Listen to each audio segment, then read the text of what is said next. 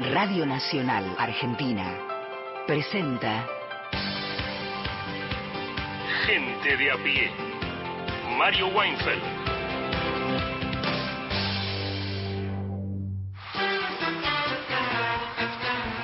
Bienvenidas, bienvenidos a Gente de a pie. Vamos a estar con ustedes hasta las 5 de la tarde por AM870, por Radio Nacional Folclórica y más de 20 emisoras de todo el país que forman parte de la cadena de Nacional. Como cada día, les recordamos, Mario está llegando, eh, abro paréntesis, lo cierro, les recordamos que pueden comunicarse con nosotras y nosotros al 0810 2220870 si es que quieren grabar un mensaje y además que las o los atienda Héctor Larrea en ese contestador y si prefieren escribirnos un WhatsApp se agendan este número en el celu y nos escriben 11 3 870 74 85. Hoy no piden sus canciones, hoy nos pueden comentar lo que quieran a esas dos líneas porque hoy sonarán algunas de las canciones que estuvieron eligiendo durante todos estos días. El que sí está es el equipazo de gente de a pie, así que ya mismo saludamos a Juan Manuel Carr. ¿Cómo le va? ¿Cómo anda este staff? Muy bien. ¿Usted? Bien, muy bien. Em, te- hoy traigo a algo de afuera y de adentro también, porque es el presidente de los Estados Unidos mexicanos, así se llama el país. Andrés Manuel López Obrador. Él hace unas mañaneras, ¿no? Donde, bueno, charla con periodistas, da sus opiniones sobre lo que pasa en el país y en el mundo. Y en la mañanera de ayer, Andrés Manuel López Obrador llevó un video de Javier Milei. Sí. Eh, nada, vamos a, a habló ocho minutos también sobre Milei, digo, no es que solo llevó un video, pero tenemos ese- algunos extractos de audio para empezar a entender cómo están viendo a Javier Milei eh, fuera de la Argentina, ¿no? También es, es un termómetro interesante para analizar eso. ¿Qué piensan los presidentes ya electos y gobernando sobre un posible gobierno de Javier Milei en la Argentina? Y se suma a este adelanto de Juan Manuel Carr de su tema de hoy, Erika Sotomayor. ¿Cómo va, Eri? Hola, muy buenas tardes para todos. Hoy vamos a hablar de astroturismo. Ajá. Vamos a contar de qué se trata esto y además tenemos la historia de una persona que eh, mirar el cielo forma parte desde muy chiquito, así que bueno, se dedica a esto, ¿no? Al astroturismo vamos a contar de qué se trata. Ahí está, Erika nos va a llevar a las estrellas y más allá. Y Miguel Fernández, ¿para dónde nos lleva? ¿Cómo está, Mariana? Un saludo para todos. Vamos a ver el cine hoy. Vamos a adelantar una película que se viene en estas semanas, una película argentina que se llama Puan, con Leonardo Sbaraglia. Se define como una comedia filosófica de proporciones existenciales.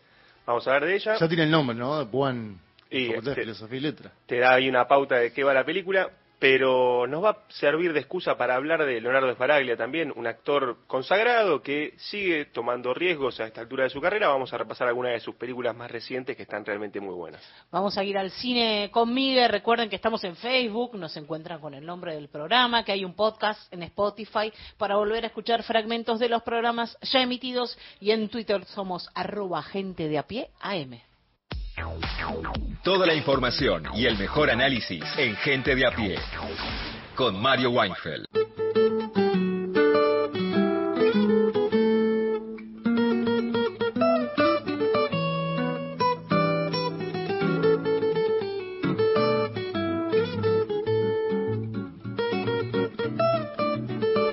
Y empezamos a desandar los temas prometidos. Juan Manuel Carr nos lleva a México. Sí, vamos a eh, el Palacio Nacional, donde se suelen hacer estas conferencias eh, de prensa. Primero, da- dar una idea de lo que son, ¿no? Porque AMLO, el presidente mexicano, está ahí durante varias horas eh, hablando con eh, las y los eh, periodistas. Es un hombre que tiene un vínculo, diríamos, directo con su población, porque vos imaginate que primera mañana hace estas intervenciones y después esta es la agenda que está en el día en todos los medios mexicanos, digamos. Eh, No, no lo hace eh, por otra cosa que para mí para marcar un tipo de agenda dentro de su propio país. Había otros casos, ¿no? De presidentes que tenían programas o, o cuestiones por el estilo, pero eran más espaciados, una vez por semana, no eran cinco veces como el caso de Andrés Manuel eh, López Obrador. Y en el día de ayer, este hombre em, le dedicó ocho minutos exactos, los conté, a hablar sobre el pensamiento de Javier Milei. Eh, a partir de la famosa entrevista, hay una entrevista que le hace Viviana Canosa, cuando Canosa era amiga de Milei, no en este momento que lo, detesta básicamente, donde mm, Milei dice varias cosas del Papa Francisco. Y primero quiero que escuchemos el fragmento entero de los audios, porque los puso, el, el tipo puso la entrevista, de hecho se la ve a la propia Canosa en un momento y se ve AMLO y atrás Canosa, o sea, es medio extraño si querés para verlo desde la Argentina, pero bueno, pasó la entrevista, fragmento de la entrevista. Escuchemos esos primeros audios porque después AMLO se pone a opinar sobre los dichos de Javier Milei, candidato de la Libertad Avanza. A ver. No, no. El Papa, sí, lo voy a decir de frente, es el representante del maligno en la tierra, ocupando el trono de la casa de Dios. ¿Vos sabías que el Papa impulsa el comunismo con todos los desastres que causó? Y eso va contra las propias sagradas escrituras. Este, este país tiene tantos años de justicia social que, ¿Qué es la justicia social? Es la envidia, el odio, el resentimiento. A ver, originalmente la envidia, la envidia era un pecado capital. Habría que informarle al imbécil ese que está en Roma, ¿sí? Que defiende la justicia social que sepa que es un robo y que eso va contra los mandamientos. Ya, ya, que, que la envi- Bueno, ustedes escucharon un ya ya, que es del propio Andrés Manuel, que dijo, bueno, basta, hasta acá llegó. Suficiente. Suficiente, es verdad que hasta acá llegó. Eh, y la verdad que me hace, me hace imposible describirle a las y los oyentes las caras que ponía Andrés Manuel López Obrador. ¿Vieron eh, lo- los capítulos de The Office, no? Que en general, cuando sucede algo en The Office, miran a cámara los personajes como diciendo, acá hay algo para... es muy divertido, vean las caras de... Si lo pueden buscar este video para verlo, es imperdible. Bien, vamos ahora a las declaraciones de AMLO para dar contexto a esto, porque no es que solo pasó a Milei hizo caras. El tipo opinó y primero dijo que nadie se atrevió a insultar a su santidad como lo hizo el libertario Javier Milei. A ver. Porque muchos, ¿no? Mi ley, mi ley, mi ley, mi ley. Pero nadie se había atrevido a insultar al Papa como lo hace mi ley y sin fundamento, nada más por su conservadurismo, porque así son. Y no crean que hay diferencia entre mi ley y otro conservador. No, son lo mismo. Lo que pasa es que mi ley lo dice porque es un deslenguado. Bueno, deslenguado, una caracterización eh, llamativa, pero que, que- que tiene que ver con una, una posible palabra a utilizar cuando uno habla de Javier Milei. Y bueno, aprovecho para saludar a Mario, que ya ha ingresado. Ha llegado acá, dijo deslenguado y se acordó de mí. Acá Y estoy bien. Acá para mí viene algo interesante de, de AMLO, que es lo siguiente. Cuenta que una amiga suya católica Ajá. se mostraba en el último tiempo interesada o atraída por las ideas de Javier Milei, eh, al menos esto manifiesta López Obrador, y eh, acuérdense que Milei giró bastante por América Latina, sus videos en YouTube son bien conocidos, de hecho estuvo en México en una conferencia política de acción conservadora, la, la CEPAC. Hizo una especie de micromilitancia Andrés Manuel López Obrador, que es que le mandó este propio video de la entrevista de Viviana Canosa a Javier Milei, donde habla, eh, bueno, del Papa Francisco en, en términos eh, también llamativos, eh, mu- muy honestos, entre comillas, eh, y dice que logró así frenar la cautivación que tenía esta amiga con Milei. Pero escuchémoslo de su propia boca. A ver, Andrés Manuel López Obrador.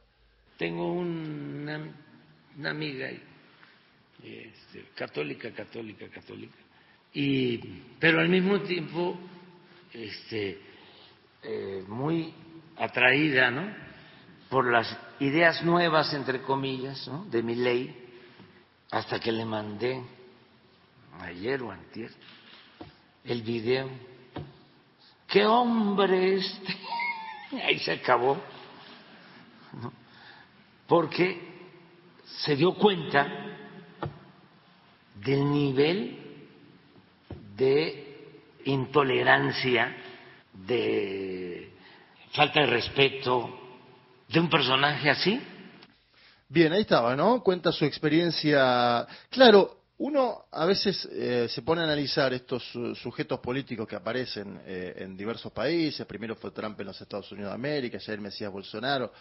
Cuando uno lo vive en su propio país, como pasa en la Argentina ahora en este momento, cambia también la perspectiva en un punto porque te suceden cosas novedosas. Y cuando hay otro que piensa que le puede pasar a futuro en su propio país, que creo que es el caso de AMLO, AMLO no creo que piense que va a llegar un Javier Milei ahora a la presidencia de México, pero dice, quién sabe, el mundo está muy dinámico, en tres, cuatro años cambian las cosas, eh, tiene que ir a elecciones el año próximo, bueno. eh, y destaca algo que sí me parece interesante poner en consideración, que dice que mi ley se manifiesta como es, ¿no? Que está algo que también escuchamos en su momento de García Linera, digamos, que, que, ah, es auténtico en un punto, dice lo que piensa.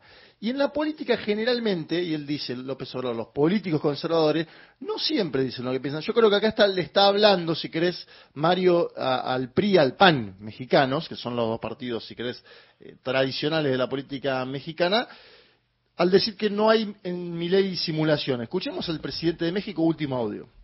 No hay en mi ley simulación, no hay hipocresía, es lo que piensa, ahí está. Y hay otros conservadores hipócritas. Bien, ahí estaba. Yo, yo vuelvo a decir, ¿no? Si tienen tiempo, dos segundos, vean el video, porque también a veces nosotros estamos metidos en la dinámica donde ya conocemos a, a Milei y sus intervenciones en los medios de comunicación hace varios años. Ahora, obviamente, generó una sorpresa la, la elección que hizo eh, en las pasos saliendo primero como el candidato más votado.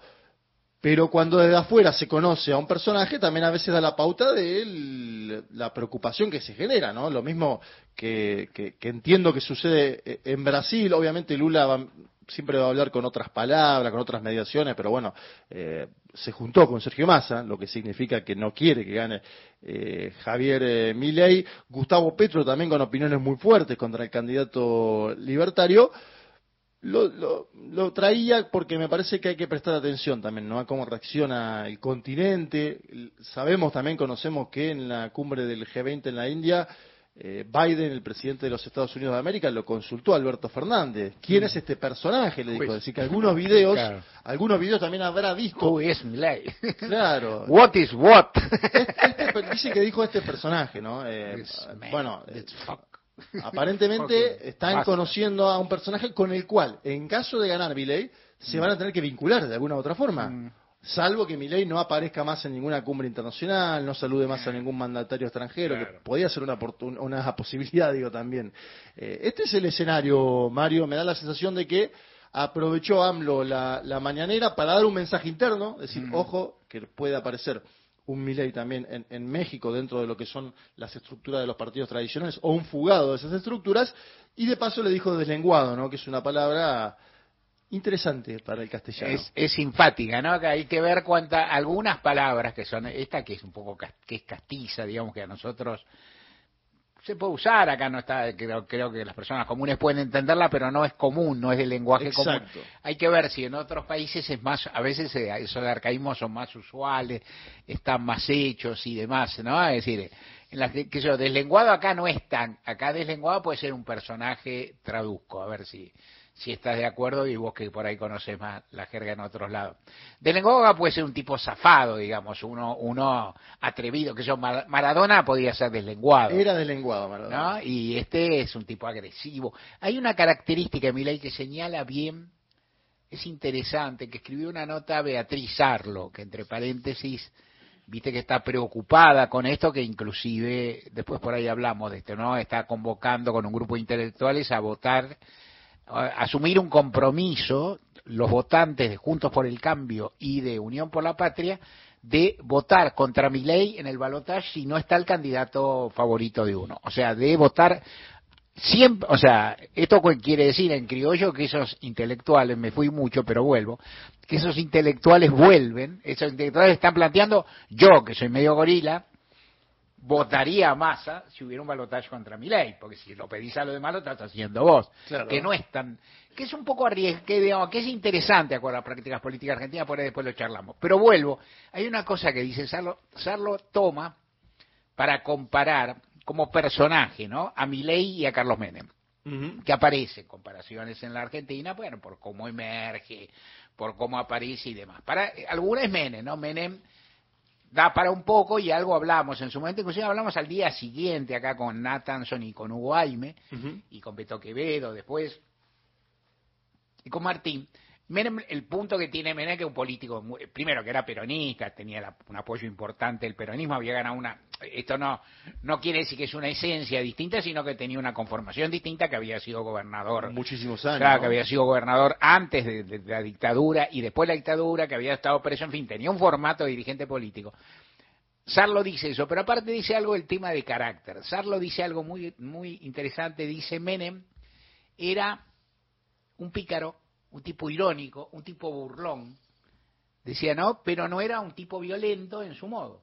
O sea, los modos de Menem no eran violentos, eran más bien discutidor, sobrador, diríamos, sobrador, diríamos nosotros, ¿no? Podía ser, pero y que Milei le cuesta mucho sonreír, señala a ella cómo le ocurre a los por ejemplo, a, los nazis cabales, ¿no? O sea que son tipos con o sea, son tipos duros de gestualidad. Me pareció interesante y sobre todo esto. Menem es un tipo, un chicané, un tipo que piensa aparte que te la gana discutiendo, digamos. Sí. No, que te la gana discutiendo y te toma un poco el pelo, sobrador, Muchas anécdotas, muchos chistes, ¿no? seductor. Seductor también. También, decirlo, ¿no? sí. Es decir, que aparte te, te, te no, te- gano. no tenía que inventar novias, Menem, ¿no? Eh, Eso, ¿qué pasa? No, no, pero no digo que alguien- no digo que alguien hayan inventado, Que venga digo, mañana, en la- en la que venga mañana Lore y nos cuente qué pasó No, con no, digo que en la política... Ah, bueno, es verdad, es verdad. ¿no? Porque ahí, inclusive Ah, eso también bien. aparece, hay un paralelismo. No, yo digo el momento de la fer de Menem, Nah, ¿no? me- De- nah, totalmente. Menem, Menem, aparte, digamos, si algo tenía, era, era un tipo seductor. Tenía, Exacto. ten- no sé cómo se diría en esa época, cómo se dice ahora, pero eso. Y, Un langa. un langa que tenía levante, que yo, bueno, todo. Ahora, otro personaje que también vino, que, que está menos considerado porque llegó y quedó, pero que también le puede pasar a mi ley, es eh, el Chacho. Mira, El Chacho Álvarez, o sea, el Chacho Álvarez era un dirigente, un dirigente de bar, un di- un dirigente universitario, un dirigente de militancia juvenil, un dirigente de militancia en la dictadura, todo bien, pero un tipo que no había ocupado ningún cargo y casi no había, no había participado doy fe, porque yo en esos tiempos cuando militaba con él, no había conseguido un tipo, digamos, que tenía muy poco predicamento, muy poca potencia interna, que no ganaba una interna ni mucho menos, y que recién llegó a ser diputado en el 89 con la boleta de Menem, acompañando a la boleta de Menem desde la renovación peronista que se insinuaba. Y entre el año 89 y el 90, es decir, el- y el 95, en seis años, que no en dos como Milei, Chacho llega a ser una figura nacional y a tener un 30% con Bordón en fórmula. Y luego, en el 97, a ganar elecciones con De la Rúa. Es un periplo más largo, pero es bastante veloz y tiene algo de crítico. Chacho es un crítico de la... No, no usa la palabra la casta, pero muy crítico de los políticos convencionales. Hay algo, mucha cosa mediática, mucha presencia, mucho panel de televisión, ¿no? Sí, y mucho boca a boca. Mucho boca a boca también. Algo, ¿no? Después, digo, si empezás a buscar diferencias te vas a aburrir de encontrar. Pero hay algo, de cualquier forma, tanto el caso de Menem como el caso de Chacho son de maduración más lenta. O sea, en definitiva, la acumulación política que hicieron, que en el caso de Menem fue superior y en el caso de Chacho habrá que ver, fue más escalón por escalón, fue más paso a paso y esto es, es más fulminante. Sí, yo pensaba a veces que Milei podría ser catalogado eh, como el primer candidato presidencial pospandémico, ¿no? O al menos de los casos que yo conozco, en general los políticos hacían política antes de la pandemia. Y el caso Sí. de Javier Milei llegó a la pandemia siendo un economista y se fue de la pandemia siendo un candidato primero a diputado y después a presidente de la nación. Por eso yo decía antes que es muy vertiginoso este tiempo histórico y leí una muy buena nota que le hizo Martín Siva que en el país a Lilia Lemoine, que es parte de la estructura política de Javier Milei, y ella dice que empezó a militar cuando su madre se enfermó de cáncer y murió en el 2020, en plena pandemia, como que eso le hizo activar algo, un chip de la militancia. Bueno, tenemos que prestar atención a lo que pasó ahí también en 2020, 2021, porque son años que uno los quiere esconder, pero viste como cuando querés esconder algo es lo, lo que más aparece, digamos. Sí.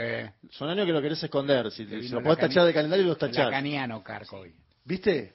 Laca- el lacaniano Foucaultiano. Bueno, ya es mucho. Juan Manuel Carc. Antes era politólogo.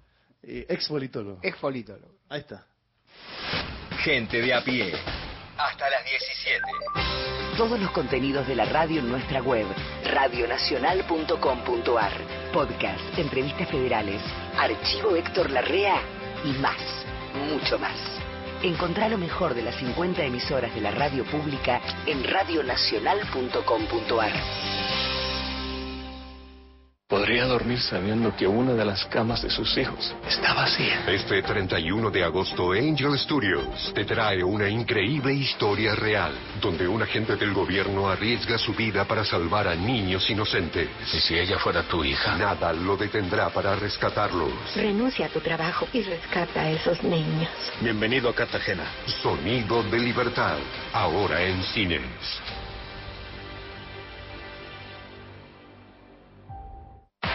La cuarta fecha de la Copa de la Liga se juega por Nacional.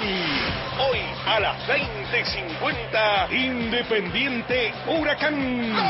Relata Javier Vicente, comenta Daniel Casioli. Fútbol, pasión nacional. En todo el país por la radio pública.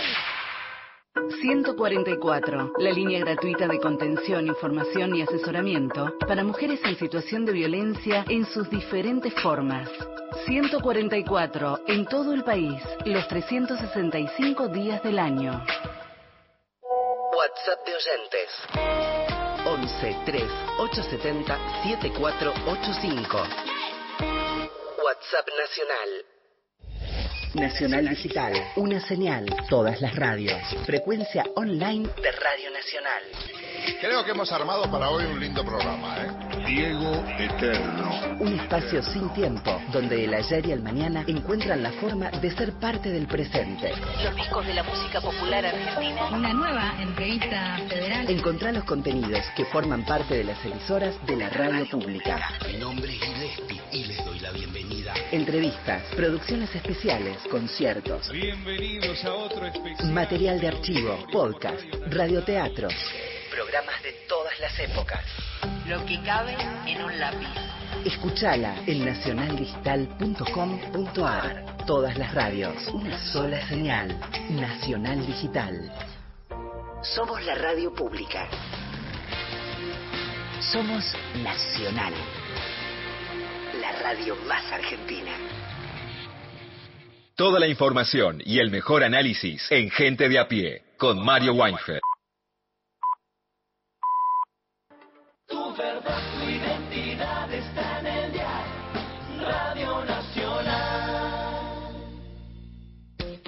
Lunes a viernes, de 15 a 17, Gente de a pie con Mario Weinfeld.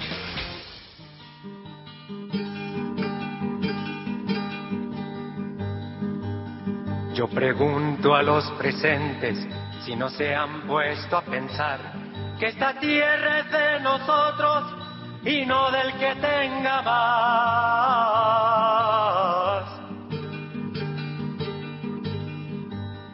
Yo pregunto si en la tierra nunca habrá pensado usted que si las manos son nuestras, es nuestro lo que nos dé.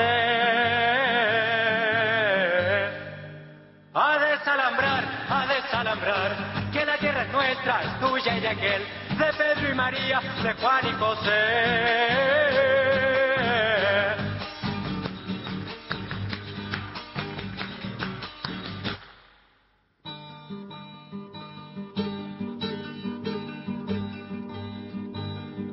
Molesto con mi canto, alguien que no quiera oír, le aseguro que es un gringo o un dueño de este país. A desalambrar, a desalambrar, que la tierra es nuestra, es tuya y de aquel, de Pedro y María, de Juan y José. A desalambrar, a desalambrar, que la tierra es nuestra, es tuya y de aquel, de Pedro y María, de Juan y José.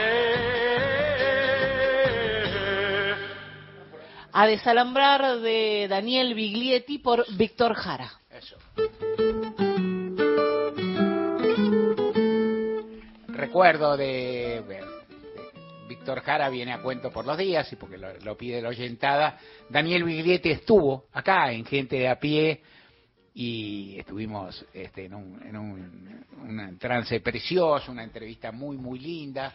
no hace tantos años y no, no tanto antes pobre de que desdichadamente falleciera, pero estaba muy bien, había venido a actuar, recuerdo muy bien, si me- no me equivoco, cosa que siempre puede pasar, eh, había venido y tenía un espectáculo el día anterior, yo creo que era cuando estábamos los sábados, no me acuerdo. En cualquier caso, él había, había venido y nos habían dicho que por ahí traía la viola y por ahí no. No, pero debía ser antes, pues entonces está, está bien Gerardo. Y que por ahí traía la viola y por ahí no, y que por ahí cantaba, y cuando llegó nos dijeron las personas que estaban con él que había estado hasta muy tarde, que estaba cansado. Bueno, hicimos una entrevista hermosa, pusimos discos de él, y al final, qué sé yo, chiste más, guiño menos, lo convencimos de que cantáramos con él a desalambrar y cantamos, o sea, le prestó la guitarra a Gerardo y fue un momento precioso y era un hombre encantador y sereno, muy, muy arquetípicamente uruguayo, pongamos que esa canción es una canción vibrante y bueno, altamente política y combativa. Erika Sotomayor ahora viene con astroturismo. Sí. Contanos, por favor. Muchas dudas, ¿no?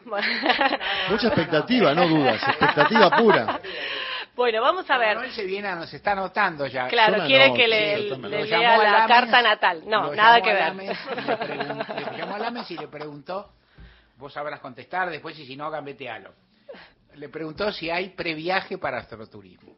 Todo puede ser, sí, ¿por qué no? El seis, el seis. bueno, vamos a primero a decir qué es lo que es astroturismo. Eh, las principales actividades que eh, comprenden el astroturismo es la observación de estrellas y planetas. Eh, los viajeros tienen la oportunidad de contemplar constelaciones, eh, ver planetas visibles en el cielo, lluvias de meteoritos, eclipses, todo a través de un telescopio.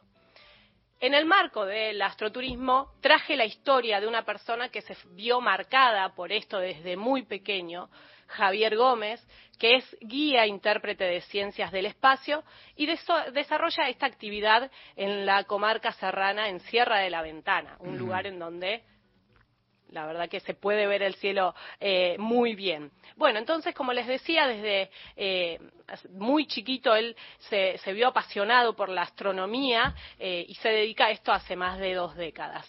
Así es que él en los años 80, cuando era muy pequeño, tu- tuvo su primer telescopio, bueno, y allí comenzó todo.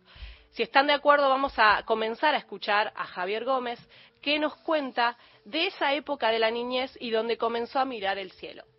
Y la pasión mía comenzó hace muchos años, eh, menos, tenía 8, 8 9 años aproximadamente, y justo en esa época, la década del 80, se alineaban eh, los planetas, entonces bueno, fui un poco el organizador de esa primera sesión de astronomía fallida, porque como yo vivo, vivía en La Boca, en Barracas, eh, tenemos muy cerca la bruma del riachuelo, entonces eso impedía bastante la observación.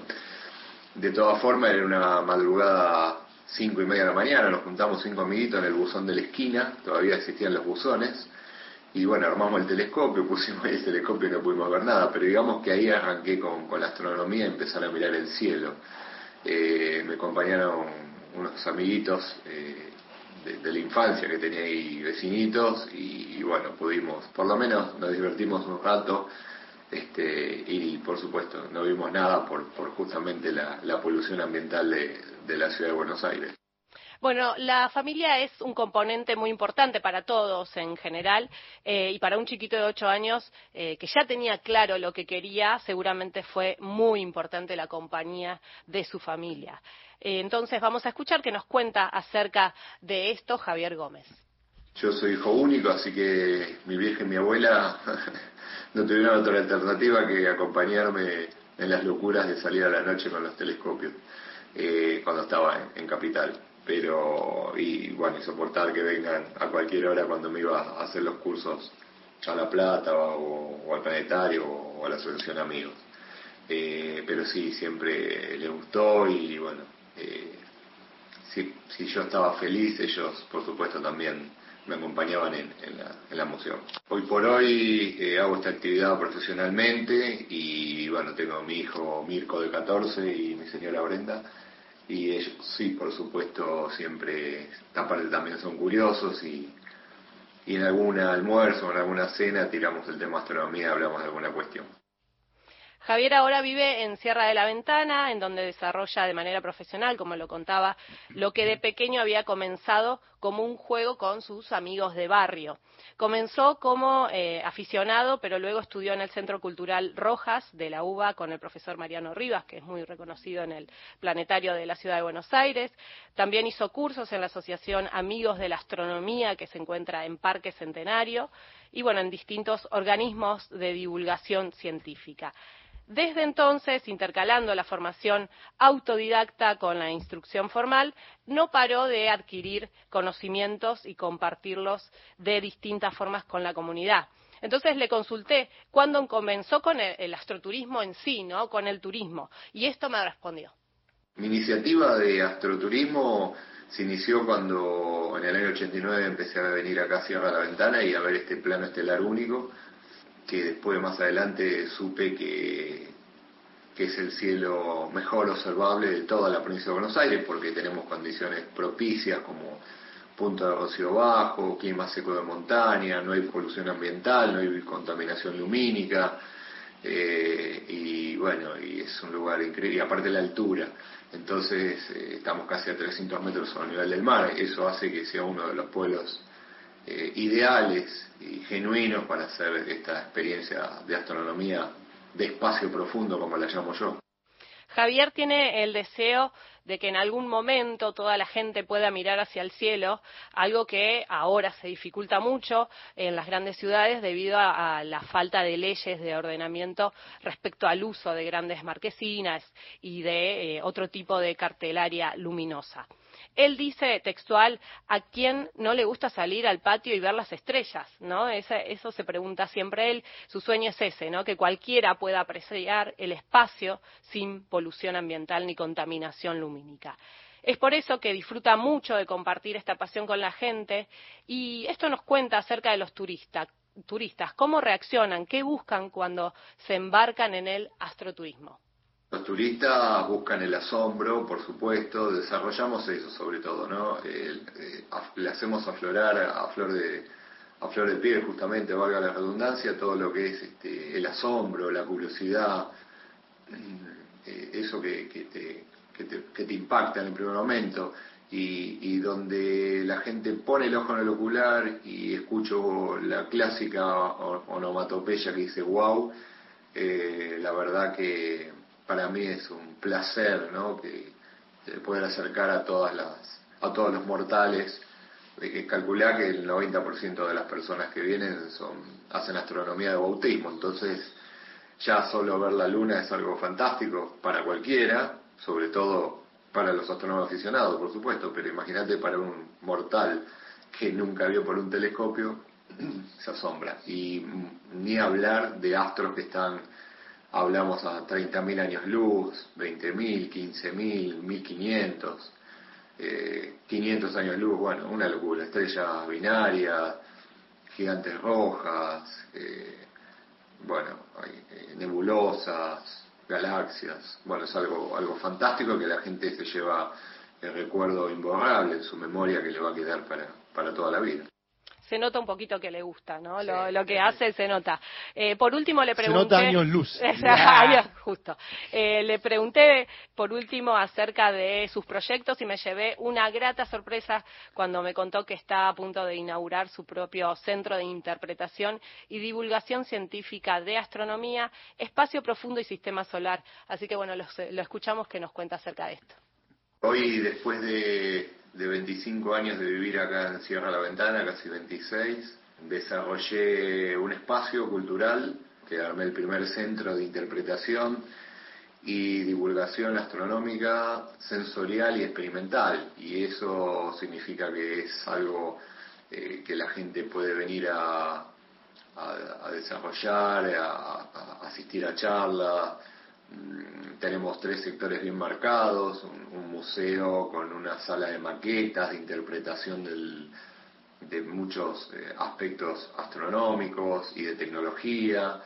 También tenemos una microsala de cine 4K, donde por medio de sensaciones físicas como viento, humo y agua, tenemos distintos pasajes por el sistema solar y el espacio profundo. Y también, bueno, tenemos un lugarcito en el parque atrás donde tenemos una vista fantástica del cordón Pillahuinco y ahí hacemos ocasionalmente alguna observación eh, de, algún, de algún astro que esté pasando en ese momento.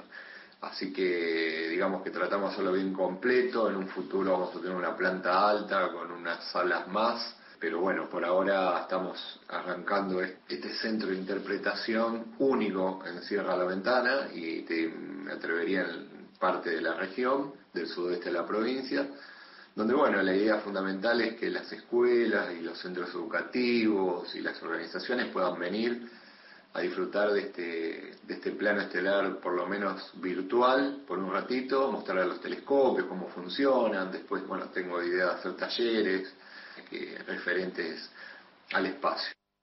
Bueno, Mario, el que quiera mirar el cielo puede acercarse a Sierra de la Ventana, buscar a Javier Gómez y bueno, disfrutar, ¿no? Sí, este mes hay, hay o el mes que viene hay eclipses, ¿sabes algo? Ay, no tengo idea. Mira, Hay que qué dato. Tenemos hay que investigar. Sí, hay que llamarlo a Javier. Me lo dijo alguien en- por la calle, no no tengo fuente. Pero me parece que de repente encontrás a alguien y dices, "Vi- viste que el mes que viene me dijo que hay, no sé ni quién fue ni en qué calle, pero fue alusivo a Buenos Aires, por lo menos a la Argentina, qué sé yo. Así que hay que averiguar. Algo cerca para los porteños en el planetario cada vez que Claro, hay. lo que, vos, eh, lo que vos decís es cierto, que por supuesto, para mirar cualquiera de esos fenómenos hay que irse a un espacio abierto que no suele que sea hay muchos en nuestro Hay- país. sí, hay muchos en la capital, la ciudad capital en particular, no tanto, que en un espacio bien abierto. Bien abiertos, Pues si no, en provincias sí. y en, en lugares así, claro. Erika Sotomayor, gracias. A vos. Los temas centrales del día están en Gente de a pie. Mario Weinfeld en la radio pública. Buenas tardes, Mario, José de Belgrano. No importa lo que diga mi ley, no importa las groserías, las guarangadas, todo. El tema es que AMLO está hablando de mi ley. No le hagan de megáfono, no le toquen ningún tema. Él lo que busca es eso. Y ahora va a estar con la señora, la reina de la Argentina. ¿Y qué le va a preguntar?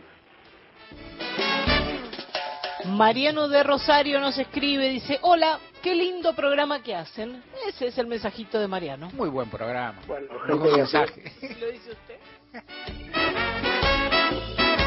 Bueno, gente de a pie. Hace apenas un año Milei era un desconocido. Y hoy hablan de él el presidente de Estados Unidos y ahora el presidente de México. ¿Cómo sucedió todo esto? Es difícil de entender. ¿Es un deslenguado o fue su exacta caracterización? Parece que están tomando conciencia todos, y esto es bienvenido, que en realidad Milei es un sujeto muy peligroso. Seguimos acá al aire, me vino, así como te viene, este, como, como eh, estamos, hoy vamos a estar en, en cierto nivel científico, social Ajá. alto. ¿Me voy? ¿O me No, quedo? no, te quedas, Ah, te quedas. La parte, ciencia. la parte de comunicación, la parte de comunicación te queda a vos. Ah, bueno, Sí. ok. Bueno, voy a estar atenta. Claro, también sin, Oh, sin conocer fuente o viste un alguien puso en Twitter, no sé quién y por lo tanto, viste, nunca sabés si bueno, pero la frase era muy buena. Una expresión de Milán Kundera que me llamó mucho la atención y la que coincido, aunque digo que yo coincido, no tiene ninguna importancia, y la visión que uno puede tener de los idiomas es raro. Kundera decía las dificultades por ahí de las traducciones, que yo decía una cosa simpática las traducciones. Decía, por ejemplo, si en un texto original aparece muchas veces una misma palabra, casa, decía él, por ejemplo, generalmente el traductor se ingenia para no poner casa. Porque aunque el autor original, que puede ser Dostoyevsky, Proust, cualquiera, Flaubert, puso casa 20 veces, al otra cosa entonces ponen casa, morada, que yo, con lo cual desnaturaliza bastante y muestra algo, qué sé yo. ¿Qué pasa? Porque, bueno, porque te da calor. Y otra cosa que decía Kundera, que a mí me parece siempre, y que tiene que ver acá, es eh, una cuestión que hay con los, sin- los, eh, los sinónimos. Que Kundera dice que nunca los sinónimos quieren decir exactamente lo mismo. ¿Cuántos idiomas manejaría Kundera? Varios, supongo. yo pienso, yo digo, solo apelo al castellano y por ahí podía raspar algún otro idioma caraño, no sé más. Pero es súper interesante esto, ¿no? Que, que, los- que, que, lo- que cada que un sinónimo no es igual a una palabra, ¿no? Que, que, que dos palabras que son sinónimos no quieren decir exactamente, quieren decir algo parecido, ¿no? Sí, casa es casa, morada es otra cosa, hogar es otra cosa, ¿no? Claro, y qué sé yo, y un, un, un tipo, por ejemplo, un un, eh, un faro, un, un tipo farolero no es lo mismo que un mentiroso, no un arrogante no es lo mismo, ¿no? Que, que, que, que alguien creíble, no, es decir, toda, cada una tiene un cierto sentido, tiene aparte un cierto sabor en la época. ¿A dónde, a dónde voy con esto? Eh, a la, a dónde quiero llegar. A esto, a la, también, y las tipificaciones de los personajes, otro tanto. Si nosotros no podemos encasillar a Milei, imagínate, o tratemos de imaginar qué le puede pasar a Biden. Bueno, a Biden le dan Milei, obvio, en Estados Unidos es Trump. Trump. Pero Trump no es mi, eh, digo, vos No. podés, vos podés ubicar el tiempo, podés decir que De son hecho, muy simpático Donald Trump, o sea, a, Claro. a diferencia ¿no? de, de Milley, más allá de que uno no acuerde con su orientación política, No, obviamente. claro. No, Es un tipo entrador, más, es más parecido a Menem. Claro, y a la vez un tipo que consiguió el apoyo de su partido, ¿no? Ahí, ahí hay algo que habría que ver. Sí. de los muchos escenarios temibles y hasta distópicos que se plantean ahora, para mí hay uno que es raro, nadie sabe lo que puede pasar si ganara Milei, sea en la primera vuelta, sea en balotaje.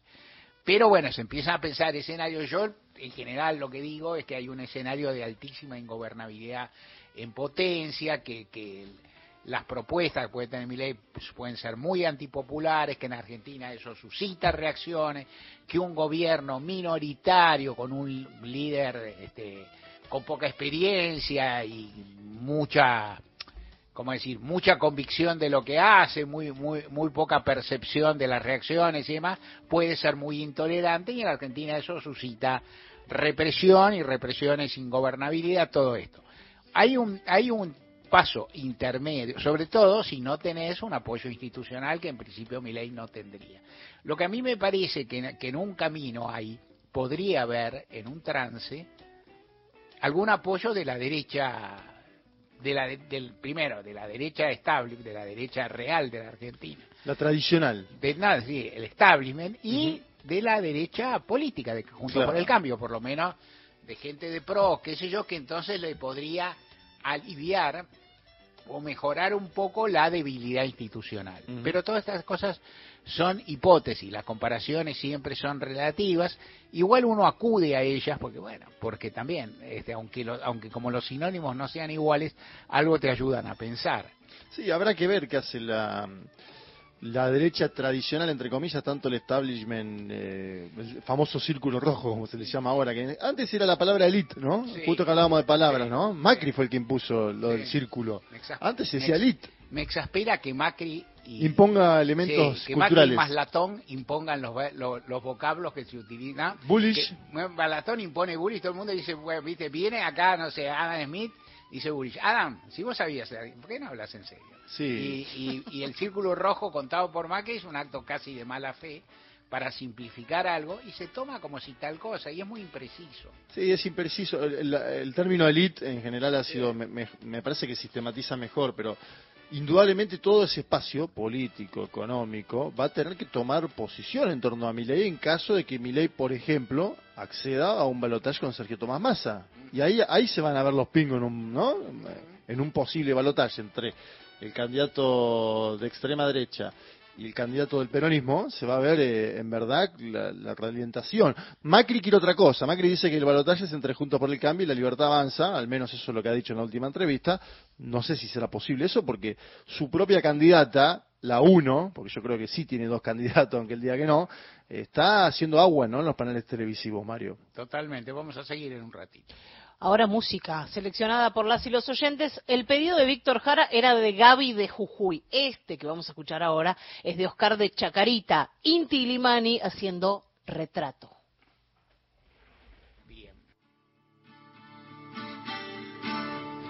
Ayer nomás en el colegio me enseñaron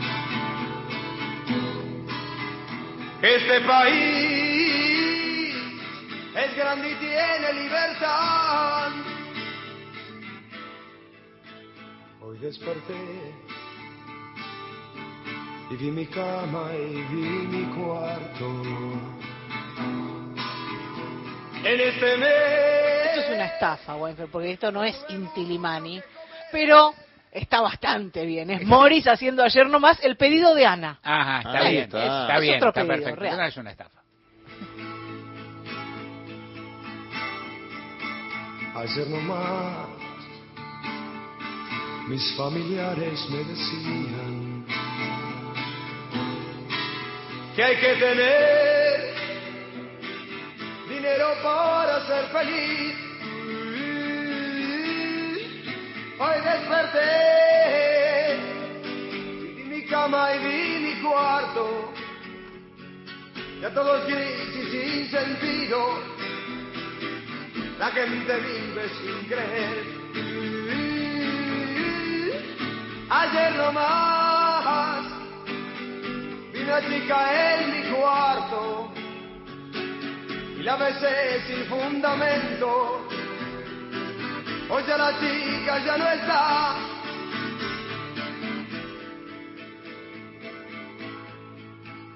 Ayer nomás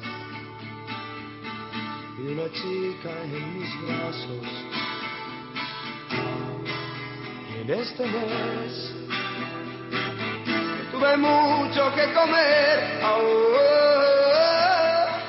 ayer nomás salí a la calle y vi la gente. Ya todo es gris y sin sentido. La gente vive sin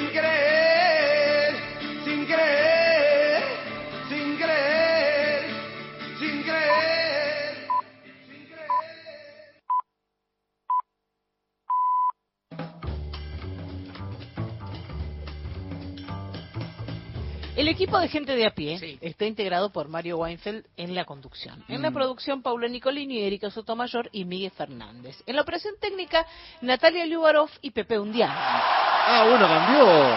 Esto cambió, ¿no? Pero Es un aplauso de... ¿Paga a, Teatro, a- ¿no? a mitad de mes? Este es un aplauso de teatro. Ah, le prometí un crédito a la, Ah. a la gente y vino.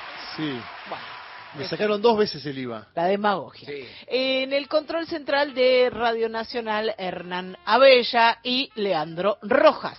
Las y los columnistas son Lorena Álvarez, Victoria de Masi, Mariana Enríquez, Miguel Fernández, Hernán Fredes, Juan Manuel Carg, Paula Nicolini, Martín Rodríguez, Beto Solas, Erika Sotomayor y Gustavo Vergara. ¿Cuántos? ¿Cuántos? En la Bueno, locución, todo bueno. Mariana Fossati. Sí, sí, sí. Novedades. Novedades. Lo que tenemos para la consigna tanguera de esta semana. Este disco no tiene ni una semana de publicado.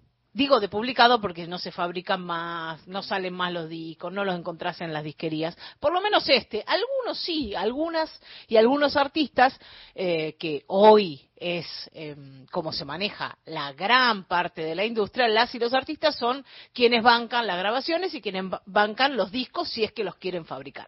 En este caso, disco editado en forma digital que ustedes encuentran en YouTube, en Spotify, donde sea que escuchen la música, se llama Ya está en el aire y es del cuarteto Ullman. El cuarteto Ullman está integrado por Carolina Rodríguez en violín, Lucía Ramírez en bandoneón, Geraldina Carnicina en contrabajo y Leda Torres en piano y arreglos. Agrupación femenina que casualmente es femenina, porque en realidad empezó como un quinteto y tenía un integrante varón, masculino, eh, pero se juntaron porque son amigas, porque les gusta tocar juntas, se admiran entre sí, no está pensado como una cosa marketinera para formar parte de, de la ola feminista, pero sí son cuatro músicas increíbles, muy jóvenes todas, que andan por los 30, un poquito más, un poquito menos, eh, con muchísima experiencia también y que la rompen. Hicieron este disco que se llama Ya está en el aire. El título sale de una versión que hicieron de La Flecha, que es una obra de Yupanqui y si vamos a cómo está registrada, vamos a decir Pablo del Cerro, pero la coautora de La Flecha es Nenet, la compañera de Yupanqui, que es quien eh, compuso muchas de las melodías a las que Yupanqui les puso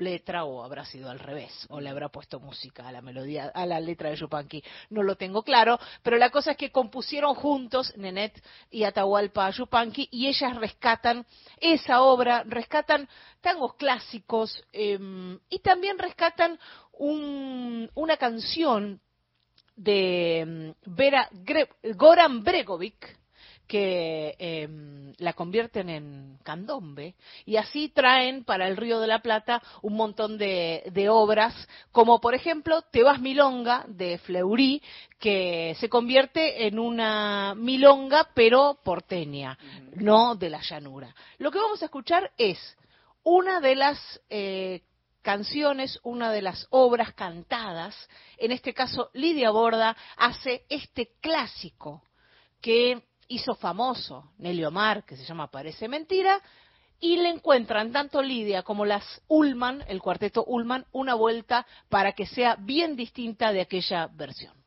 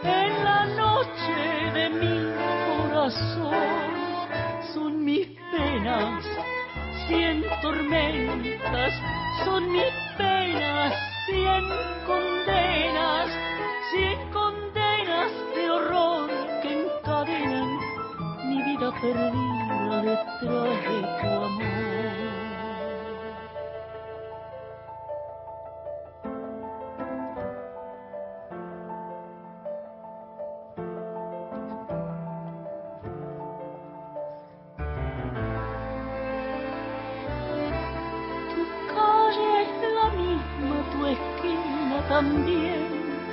Las noches del barrio las mismas de ayer. La luna es la misma que dimos los dos, colgada en la punta de aquel callejón. Si todo es como antes y nada ha cambiado, si todo es igual, parece mentira que solo tu vida pudiera cambiar. Te miro y no sé, me cuesta creer que seas la misma. Que quise una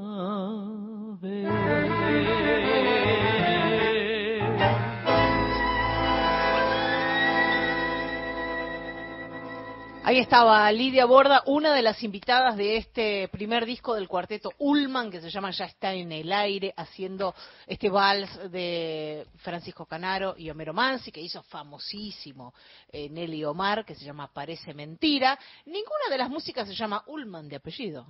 Entonces esto es como un misterio. En realidad, Ajá. lo que buscaron las músicas es el apellido de una de las abuelas de ellas para poner en relieve a esas mujeres que eh, en sus profesiones y en sus deseos tuvieron que dejar relegado todo eso que querían hacer para dedicarse a la casa, a las tareas de cuidado. Así que pusieron el apellido de una de las abuelas de las chicas para, mm, para rendirle homenaje a aquellas mujeres que no pudieron hacer lo que quisieron a diferencia de estas cuatro músicas increíbles. Mira.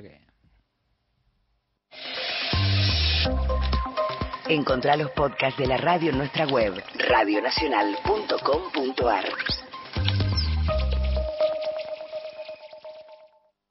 ¿Buscas un lugar donde estacionar en el microcentro? Déjanos tu auto. Lo recibiremos bajo las más estrictas normas de seguridad sanitarias. Cuidarte y cuidarnos es la prioridad. Estaciona en el garage más seguro del microcentro, Avenida Corrientes 677, a metros de la calle Florida, sobre el lado izquierdo de la avenida. Nacional Doc. En la web de Radio Nacional descubrí el espacio documental transmedia de la radio pública. Respecto a la Madre de Plaza de Mayo, Marina Walsh compuso este poema que dice de esta manera. Silvo de la calandria, madrecita cantora del primer rayo de la aurora. Registro sonoro de la Argentina. Nacional Doc. 144, la línea gratuita de contención, información y asesoramiento para mujeres en situación de violencia en sus diferentes formas. 144, en todo el país, los 365 días del año. Yo creo en nuestro producto. Yo creo en el talento argentino. Yo creo en mi país. CREAR es un programa del Ministerio de Economía para aumentar el crédito productivo de las empresas nacionales con el objetivo de generar más valor agregado a nuestros productos y nuevos puestos de trabajo. Entra en argentina.gov.ar barra crédito argentino y busca el mejor crédito para tu empresa. Primero la gente. Ministerio de Economía. Argentina Presidencia. Septiembre. Todo el año nacional. La radio pública. Entrevistas, columnas, debates, análisis en la tarde de Nacional. Gente de a pie.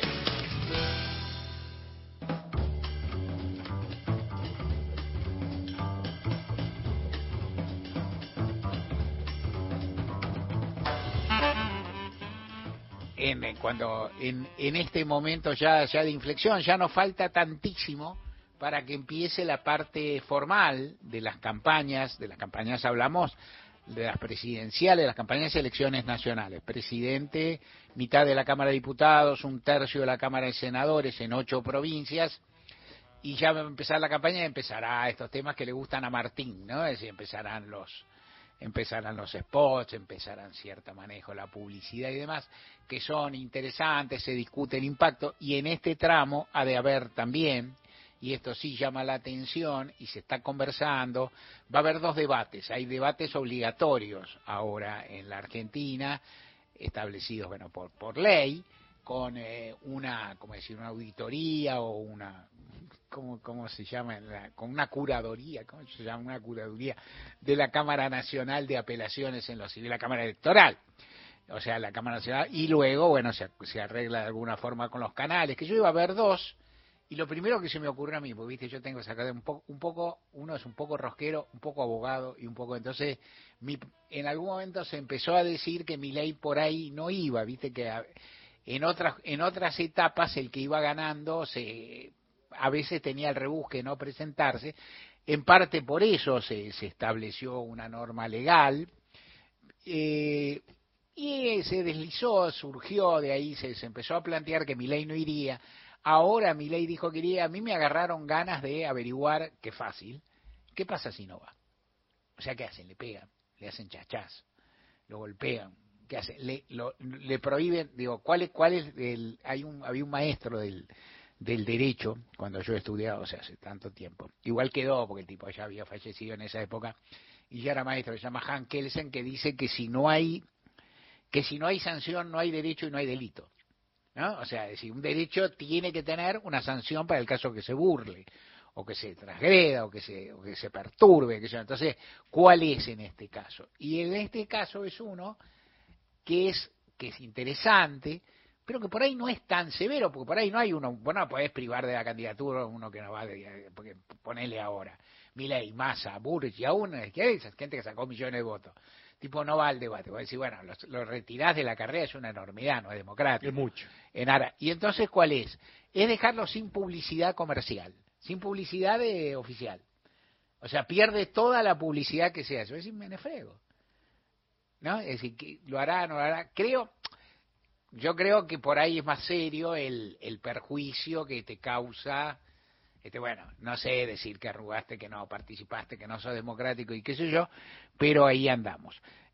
En el tramo actual de la, de la no campaña todavía, porque eh, ¿cómo es la no campaña? No campaña todos hablan, todos dicen, todos discuten, todos tratan de impactar en, el debate, que yo de lograr que sus frases o sus palabras o sus hechos generen títulos en los medios o en las redes sociales, en este tramo Sergio Massa encontró un rol más preciso o un rol que no venía teniendo antes, que es el rol que siempre tienen los gobiernos, que es el rol que atañe a los gobiernos, que es el de tomar medidas.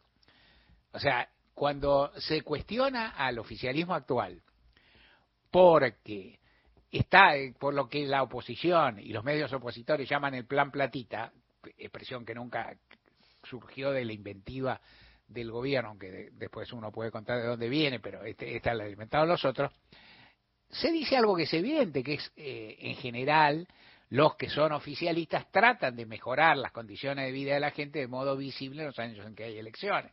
Hay quien dice que eso es una vergüenza y es demagogia, hay que ver cómo se hace, hay que ver si se gasta mucha guita, hay que ver si por ahí perjudicás las finanzas públicas, dejar desvalijado el Estado, pero fuera de eso yo en general lo considero una virtud, porque por lo menos cada dos años todos los gobiernos nacionales, provinciales y municipales tienen que esforzarse para mejorarle ostensiblemente la realidad a las personas. Entonces, ¿qué es lo que está haciendo Massa? Una, un repertorio muy amplio de medidas con la pretensión de llegar muy rápido al bolsillo.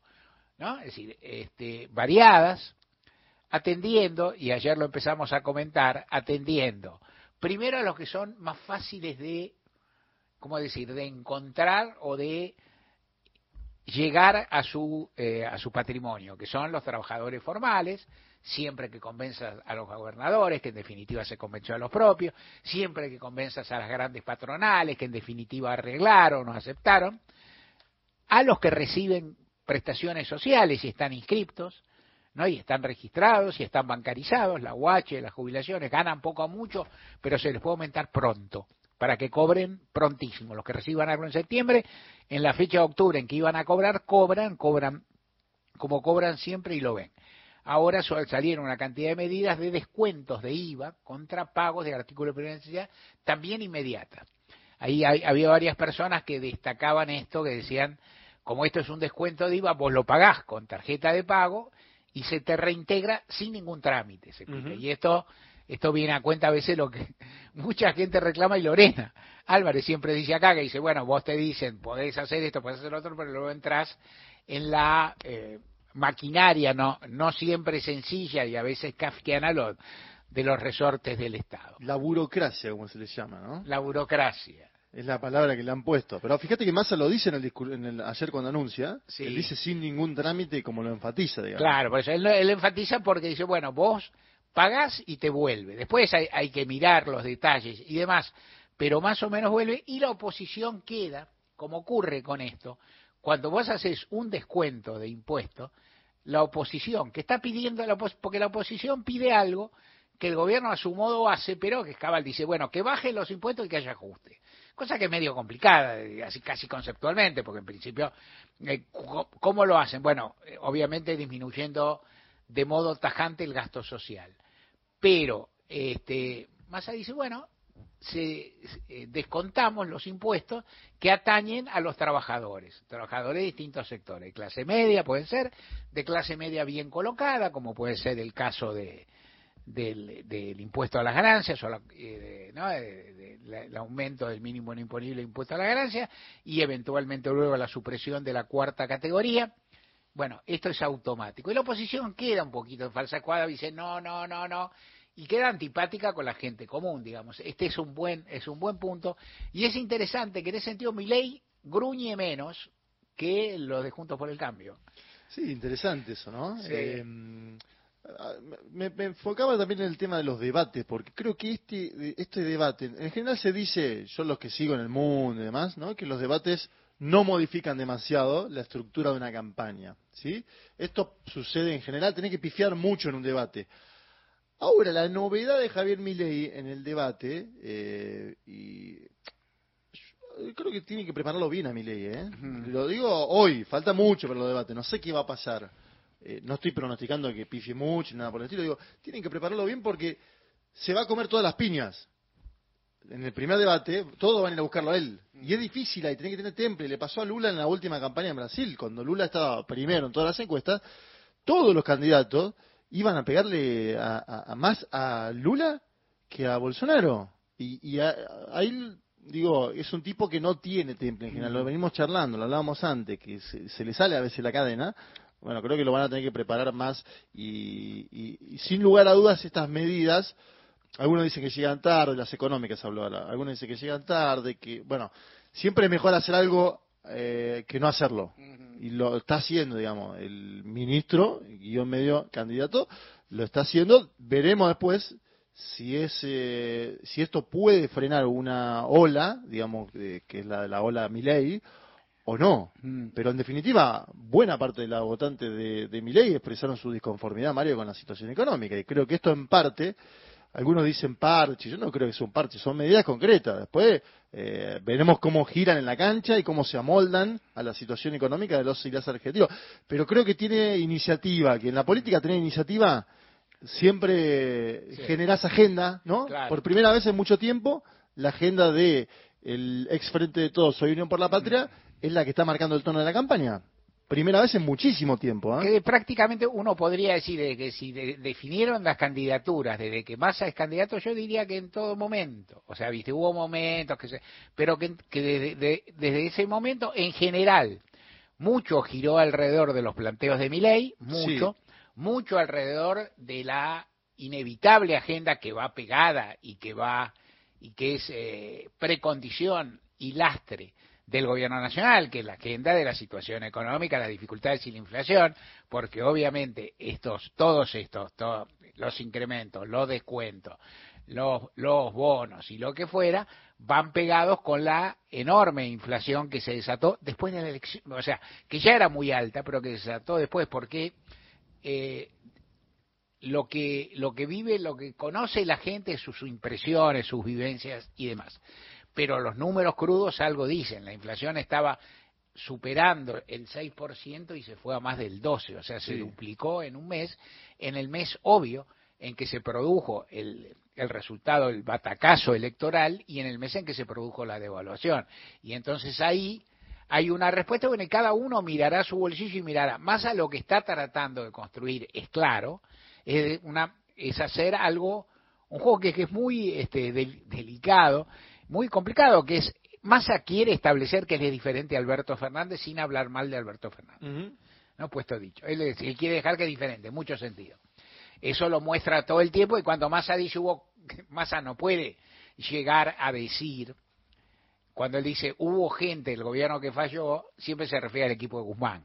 No puede llegar a decir, bueno, falló, pero Massa lo que está tratando de mostrar con sus ímpetu, con su, pres- con su hiperpresencia y con lo demás, es que él es diferente a Alberto Fernández, que él es diferente. Y eso, ahora, eso, candidato oficialista, es difícil hacerlo, sobre todo cuando sos ministro de Economía. Sí, es difícil despegarse cuando aún sos. También queda, viste, Alberto queda ahí medio, sale a anunciar después de los anuncios de masa, queda como eh, ceremonial prácticamente a esta altura, eh, sin, sin faltar al respeto, obviamente, pero parece ceremonial.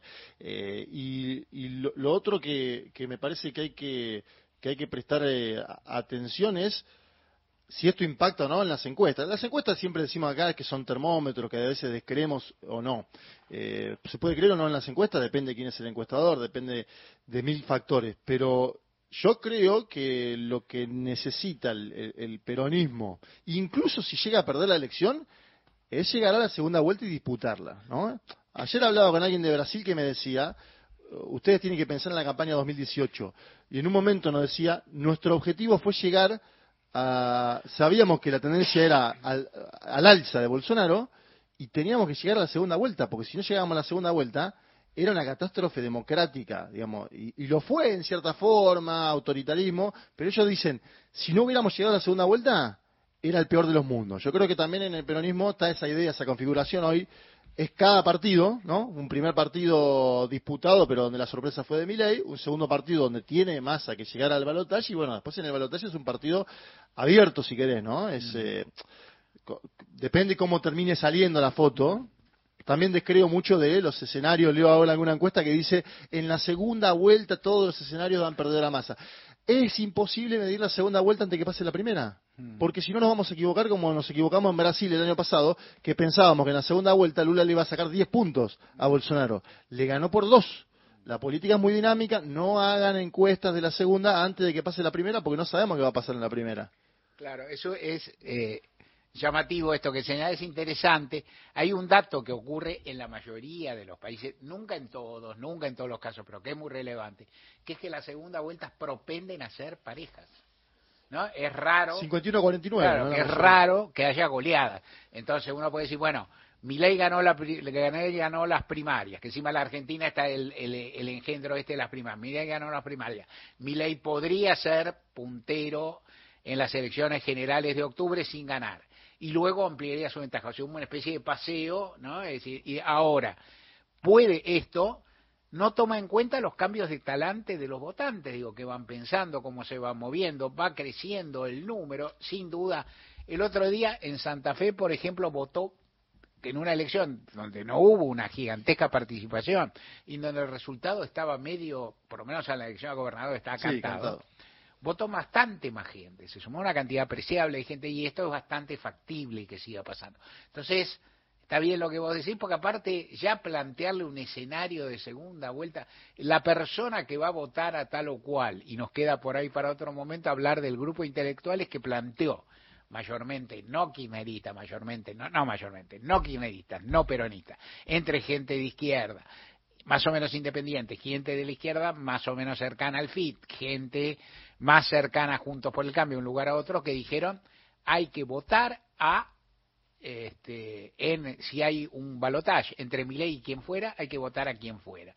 Es, eso es llamativo, pero eso lo puede decir una persona muy sofisticada, muy politizada, que hay que ver si lo cumple. Pero bueno, lo puede plantear. La gente común no la, no, tal vez no se plantea tanto. Lo que vos decís es interesante. Los temas centrales del día están en Gente de a pie. Mario Weinfeld en la radio pública.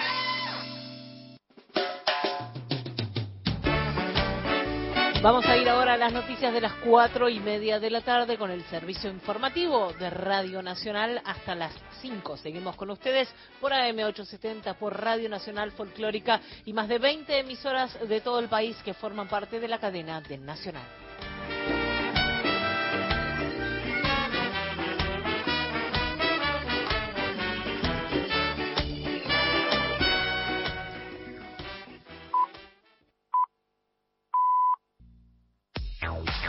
Toda la información y el mejor análisis en Gente de a pie. Con Mario Weinfeld. Hola, buenas tardes. Habla Mabel Fernández de Ciudad Jardín del Palomar. Una vez más felicito por el programa que conduce el señor Mario Weinfeld y les quería decir y les mando saludos a él y a su equipo de producción. Y también quería decir que ayer fui a ver el radioteatro en el, en el auditorio de la cúpula, eh, en el Centro Cultural Kirchner, y me fascinó. Rubén de Puerto Iguazú, Mario y Equipazo. Recordemos que Jean-Marie Le Pen, las elecciones del año 2002, obtuvo los votos suficientes en la primera vuelta para acceder a la segunda vuelta por el pobre resultado del candidato socialista y la fragmentación del voto entre otros 15 candidatos. Perdió en la segunda vuelta ante Jacques Chirac, dado que en Francia, donde el voto no es obligatorio, se movilizaron más del 60% de los que no concurrieron en la primera vuelta para evitar que la ultraderecha representara eh, representada por él triunfara en las generales. En las elecciones de 2007 se volvió a postular a la, presidenta, a la presidencia, aunque en esta ocasión quedó en cuarto lugar, con algo más del 10% de los votos. Ojalá podamos invitar a los franceses, dice Rubén Deportivo Azul. Para mí, el término que correspondía es lo que del, el, el deslenguado, como un desbocado, lo que dijo el señor presidente de México, Manuel López Obrador en realidad yo hablamos con mi hija acá en casa y este señor este, está totalmente desequilibrado mentalmente. Si, si tuvieran que hacerle un, lo, lo hubiera un psicólogo, no sé si la aprobarían la pericia psicológica. Martín nos escribe en nuestro WhatsApp, buenas y santa gente linda. Daniel Biglietti tenía un programa precioso en esta radio los domingos a la noche, si mal no recuerdo. Era fabuloso y cuánta amargura me dio su fallecimiento. Gran programa como siempre desde Córdoba. Un abrazo, Martín. Buenas tardes, compañeros. Gracias por ayer nomás, por Morris. Bueno, que los jóvenes y no tan jóvenes, que sepan que en la época que gobernaban la dictadura amiga de Victoria Villarreal, eh, Villarreal, perdón, era este era cuando esta canción apareció y se le cambió la letra. Yo la conocía con otra letra, me enteré muchísimo después. Otros mensajes en nuestro WhatsApp. Buenas tardes, gente de a pie. Por favor, cuando puedan, si no es esta semana, no, no va a ser esta semana. No. El tema de Hernán Figueroa Reyes, te necesita mi canción, dice Alejandro de Flores. Alejandro, tenés que escribir a partir del lunes que viene. Además, manda saludos y abrazo para todo el equipo. Y Mónica de Olivos dice, para mí los debates electorales son un suculento negocio para los organizadores y un show mediático y marketinero de candidatos coacheados todo una farsa insoportable, empíricamente comprobado, dice Mónica de Olivos.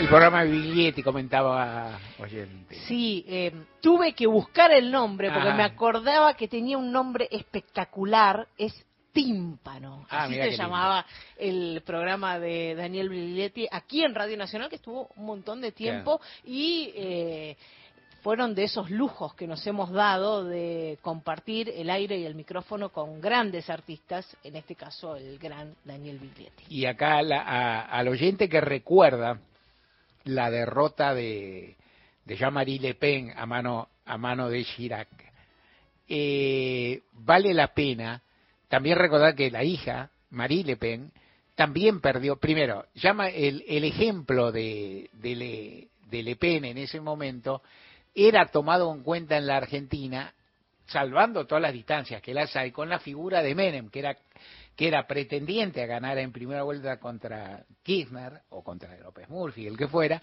y que era clavado que perdía en segunda vuelta porque su piso era su techo.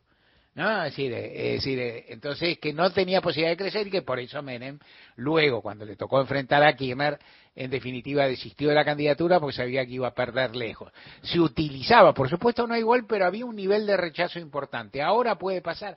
Es decir, y ahora ya con, eh, con Jean-Marie Le Pen pasó lo mismo frente a Macron, que era un candidato flojo, pero frente al cual quedaron los dos y hubo una decisión en general de dirigentes y por otra parte de la población de no dejar de plantarse frente a la derecha. Las comparaciones, bueno, las comparaciones son relativas, hay que ver en cada país qué pasa. En Francia eso hasta ahora funcionó. Esas cosas, hablamos como él, funcionan hasta cuándo, hasta que no funcionan. Claro, y, y Marine Le Pen, la hija de Jean-Marie, está cada vez más cerca, digamos. Claro. Siempre es, el título es, eh, perdió Marine Le Pen, hizo la mayor elección histórica, la mejor elección histórica de la derecha francesa. Es decir, en algún momento, si sigue insistiendo, y de hecho, fíjate que se hizo, cuando fue la reforma provisional, y con esto termino, se hizo una encuesta de si hubieran cambiado el voto a alguna parte de los votantes que eligió a, a- a Macron, y salió que sí, es decir, que... Pero bueno, Macron no podía decir en campaña lo que iba a hacer después, ¿no? Así es. Gente de a pie. Hasta las 17. Miguel Fernández nos lleva a Puan. Exactamente, Mario, vamos a ir para el lado de la Facultad de Filosofía, que nos va a servir de excusa un poco esta nueva película que se estrena en un par de semanas, se llama Puan, ahora en unos días va a tener un paso por el Festival de San Sebastián, se, se estrena el 5 de octubre. Acá es una película coprotagonizada por Leonardo Baraglia, y digo que es una excusa porque nos va a servir para hablar un poco también de, de Leonardo Baraglia, de su carrera reciente, de cómo sigue tomando riesgos un actor que está, digámosle, consagrado como, como está él, en una etapa de su carrera en la que otros asumen menos riesgos, bueno, él sigue haciendo cosas realmente interesantes. Esta es una película, lo decíamos en la presentación, se, se presenta como una comedia filosófica de proporciones existenciales y está justamente eh, ambientado, se desarrolla principalmente en la Facultad de Filosofía de Puan, donde hay un protagonista que es Marcelo, que es el ayudante de cátedra de eh, el jefe histórico de la cátedra, que muere cuando arranca la película, lo ven en el trailer eso también, se muere repentinamente, y entonces empieza, bueno, un proceso de duelo y a ver quién se queda finalmente con la cátedra de filosofía política, que, que es un puesto codiciado. Marcelo, que es el ayudante de cátedra, quiere eh, ese puesto y piensan todos que va a ser para él, pero de golpe apareció el personaje de Leonardo Sbaraglia, que es como un rockstar de la filosofía, un personaje que está, un filósofo que está instalado en Alemania, pero que viene al país, ¿por qué? Bueno, porque quiere quedarse él con ese, con esa cátedra, con nuevas ideas, con, con un cambio en, en la currícula, y bueno, y empieza ahí toda esta comedia eh, entre los dos peleando por, por ese puesto. Escuchemos un poquito del tráiler que para ponernos un poco en el clima de lo que es la película. La cátedra necesita un titular. Tenés que presentarte. ¿Y? ¿Qué? No podemos abandonar la cátedra sino más. Además, sabes perfectamente qué es lo que Eduardo hubiera querido. Perdón, profesor, estaba en la masterclass. ¿Qué masterclass? La del profesor Rafael Sujarchuk, en el aula magna. Me llamó la decana, que recibió un email de Rafael Sujarchuk preguntando por las fechas del concurso. Tiene un rival muy duro, Marcelo. Weil Glückseligkeit nicht dein ideal. ¿Qué caradura este tipo? Se cansó de hacer canciones de protesta y se vendió. Qué compulsión que tienen ustedes, ¿no? De atarse a la facultad como si ahí se terminase el mundo. El único lugar en el que soy algo es un pueblo. Tranza. Tranza. Tranza. Suena ahí Charlie García de Clicks Modernos 201, temazo, que está ahí en el tren, también está en la película. La película es una peli valiosa, una de esas pelis que uno se queda pensando, y que capaz que en el momento no la disfrutas, sí, la disfrutás, pero en el momento alguna cosa te puede hacer un poquito de ruido, pero uno la sigue pensando después y esas son las películas que yo prefiero. Eh, eh, en vez de una que en dos semanas me lo olvido, prefiero una que, al, día siguiente la sigo pensando y la sigo rumiando un poco. Porque uno es una comedia como se presenta, como de dos rivales atacándose y peleando por el puesto, que un poco de eso tiene, pero elige otro camino, es un camino más imprevisible, más introspectivo. Por momentos es realmente muy divertida, pero la película básicamente va por el lado de, eh, de, lo filosófico y de cómo el protagonista eh, busca su voz.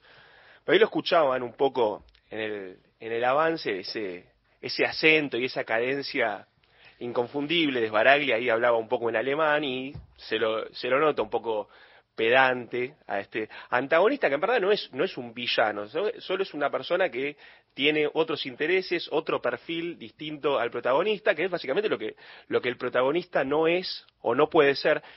Y Sbaraglia asumiendo este rol de, del opositor, bueno, me dispara esta idea de, de hablar de estos riesgos que él asume con otros actores en, en, relación a él, digámosle Darín, más instalado como el James Stewart, Tom Hanks argentino, ese representante de la clase media, eh, Suar, instalado en un tipo de películas que, que sabe hacer, Franchella, un poco más jugado, desde la comedia se pasó al, drama, pero Esbaraglia es un actor que trabaja mucho, todos los años saca de a, de a tres, cuatro proyectos, trabaja muy variado en distintos géneros, en distintos registros, hace cine, teatro, tele, nunca se quedó en, ser solo el galán, como le ha pasado a otros, incluso él apareciendo en eh, o saliendo de una serie juvenil, hay otros que se han quedado más pegados a ese, a ese aspecto de la televisión, y hay otros que pudieron despegar, como él, hoy en la actualidad pienso en Peter Lanzani, por ejemplo, un actor que hace una, una carrera parecida, Pero bueno, quería repasar algunas de las películas recientes de estos últimos años de, de de estos últimos cuatro o cinco, y hacer algunas recomendaciones, porque decimos, es un actor consagrado no solo en Argentina, sino también en España.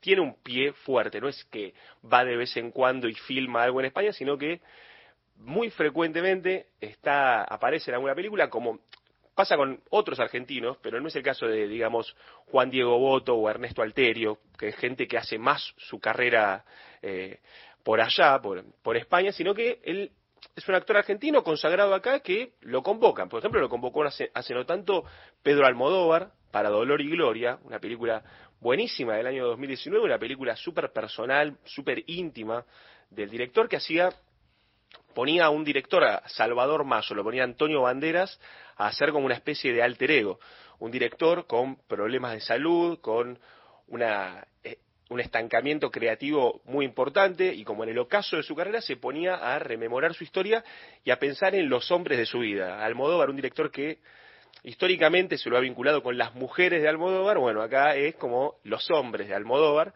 Eh, y Esbaraglia es uno de estos hombres que aparece en la película, tiene un papel que aparece no más que 10 minutos, pero son lo suficiente como para que su participación sea inolvidable. Vamos a escuchar ahora un fragmentito de, de la película, del momento en que se reencuentra con el protagonista, Esbaraglia, haciendo de un viejo amor, un argentino que tuvo un viejo amor con este protagonista, y muchos años después tienen este reencuentro. Eres el único director español que conoce mi familia. ¿Tu nueva familia? Sí. ¿Saben algo más? ¿Te refieres a nosotros? Lucrecia, mi mujer, va, mi exmujer. De nos estamos separando. Sí, se lo conté. No sabe que eres tú. Sabe que estuve con un tío en Madrid durante tres años. Y también se lo he contado a uno de mis hijos para animarle. Con el tiempo le contaré que eres tú, eh, es muy cinéfilo y no me lo perdonaría que no se lo dijera. ¿Tienes pareja ahora? Sí. ¿Y tú? No. Hombre o mujer. Mujer. Mi experiencia con los hombres terminó contigo. No sé cómo tomármelo. Tómatelo como un halago. Y ahí nomás le parte la boca de un beso. Eh, no, la película está realmente muy bien. Vi que está en YouTube, la pueden encontrar ahí eh, para ver gratis, en buena calidad, es eh, al alcance de todos. Otra película de estos últimos años muy buena, realmente una actuación formidable, es Errante Corazón, de Leonardo Bresicchi, un argentino, un drama, de esos que se dicen el tour de force, cuando un actor hace una interpretación que es descomunal, que le pone el cuerpo totalmente a la película y se la lleva puesta, bueno, es esta película Errante Corazón, hace de un personaje también, eh, bueno, ahí hacía de, de, una persona que tuvo una relación homosexual en el pasado, acá hace de una persona que tuvo una pareja, que tuvo una hija y ahora eh, sale con hombres. Es un hombre que está como quebrado completamente emocionalmente, así lo conocemos en la película, lo dejó su pareja y como no se puede recomponer, se dedica eh, a tener relaciones a, se, a, tener sexo casual con el, con el primer hombre que se cruza, tratando de llenar un vacío que no puede llenar, está como cayendo en, en caída libre en una espiral hacia el vacío. Y mientras tanto está su hija, tiene una hija de unos 18 años que también está con sus problemas, su madre la abandonó, no, quiere saber nada con ella y, y, la chica necesita de ese padre que, eh, que no está tan presente. Eh, realmente la película está muy bien y sobre todo está muy bien Esbaraglia, como digo, asumiendo riesgos. Y una última, para mencionar de él, Fin, de una comedia, una comedia de terror muy divertida, eh, la hizo la gente de Futurock. En su momento salió. Muchas películas eh, quisieron usar la, pandemia como puntapié para contar algún tipo de historia. Me parece que los que realmente hicieron algo memorable fueron eh, acá estos chicos con Finde, una comedia de terror, como les digo, una pareja que está eh, cansada de haber pasado la vida o, va, eh, o los últimos meses atrapadas en un monoambiente, se alquilan una quintita donde los recibe el personaje de Leonardo con su pareja. Les dicen que se pueden quedar ahí en la quinta, pero que ellos como no tienen casa para dónde irse, les ofrecen un paquete premium que los van a atender durante todo el fin de semana. La cosa que a los protagonistas les parece una, bueno, medio raro, pero es una buena idea y de a poco el personaje de Leonardo Esbaraglia sobre todo va mostrando un costado muy particular, muy raro, medio siniestro, realmente muy divertida. Es como la trama, ¿te acordás de Tinelli cuando hacía el peor viaje de tu vida? Esto es como la peor vacación de tu vida, ¿no? Claro. Sin spoilear, eh, está buena la peli, está buena la peli. Claro. Pichote, ¿está? ¿Quién más actúa? Y Julián Lucero es Julián el otro. Eh, sí, la peli va por ese lado, el, el peor viaje de tu vida y, y realmente divertida. Po- Y sobre todo con la comedia, porque tuvo un par de decepciones en los últimos años, Esbaraglia, en lo que se esperaba de comedia, juntándose con un director que sabe muchísimo del tema, que es Ariel Winograd, hizo eh, Hoy se arregla el mundo y El gerente, dos comedias que, bueno, capaz que no estuvieron a la altura de la promesa, pero hay otra cosa que promete y que es un riesgo importantísimo que está asumiendo Leonardo Esbaraglia junto a Ariel Winograd próximamente, que es hacer de Menem. La serie de Menem eh, de, que se va a estrenar por Amazon, la serie de ocho episodios eh, que se va a enfocar en la primer presidencia de Menem, con lo cual ya están proyectando que puede haber alguna temporada La reelección. claro, la Y temporada también, ¿no? Como puede haber un poco más. Y bueno, cuando salió eh, las, la noticia de que Esbaraglia iba a ser de Menem, bueno, muchos pusieron como pusieron duda de qué, qué va a ser esto y cuando empezaron a aparecer las primeras imágenes y se lo ve que está bastante bien caracterizado. Entonces, bueno, vamos a ver qué, qué es lo que sale de ahí. Por lo pronto decimos Puan, es la que se viene en forma más inminente, se estrena el 5 de octubre, va a tener a partir de la semana que viene su presentación en el Festival de San Sebastián y ahí, bueno, recibiremos críticas de cómo la están viendo en el resto del mundo también, ¿no? Está bien. ¿Y, y algo para cerrar? Y podemos volver a poner un poquito de, de tranzas de Charlie García, porque Dale. cuando suena Está Charlie bueno. así, Está claro. bueno, dale. de protesta y se vendió a Fiorucci. Él se cansó de andar haciendo apuestas y se puso a estudiar. Un día se cortará el pelo, no creo que pueda dejar de fumar. Anda volado,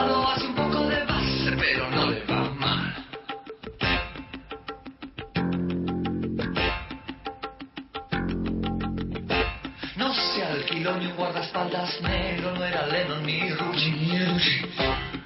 Se preguntó por qué sus hijos nunca lo invitaban al bar. Un día volver a las fuentes, no creo que pueda dejar de protestar. Anda ocupado, perdió algo de fama, pero no le va mal. Transas, transas, transas.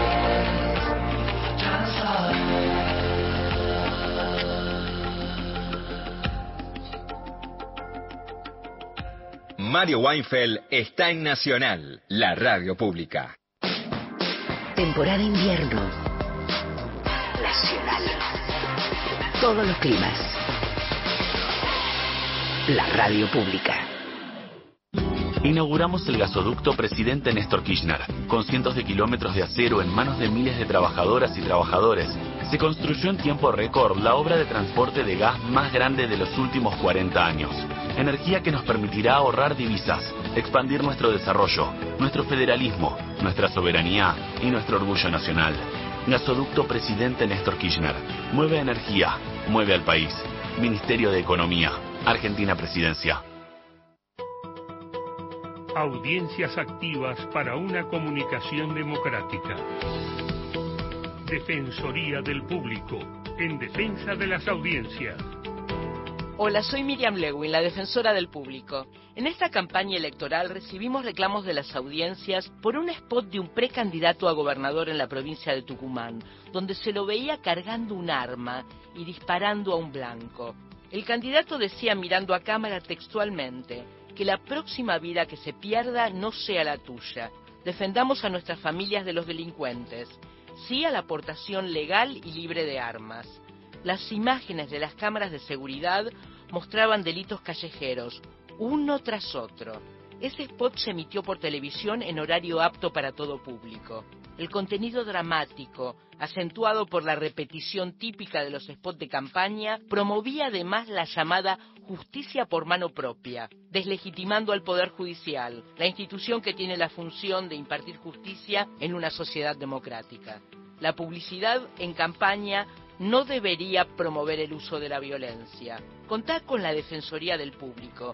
Y si ves campañas que promuevan la violencia u otros valores antidemocráticos, comunicate. Para reclamar sobre contenidos publicados en radio y televisión, ingresa a www.defensadelpublico.gov.ar. Cliquea en reclamos y envía el formulario. Defensoría del Público, en defensa de las audiencias. Ombú, inversión tecnológica en calzados de seguridad. Ombú, caminamos el futuro. Calzados Ombú, nuestro liderazgo a tus pies. Jueves. Todos los días, Nacional. La radio pública. De lunes a viernes, de 15 a 17, Gente de a pie, con Mario Weinfeld.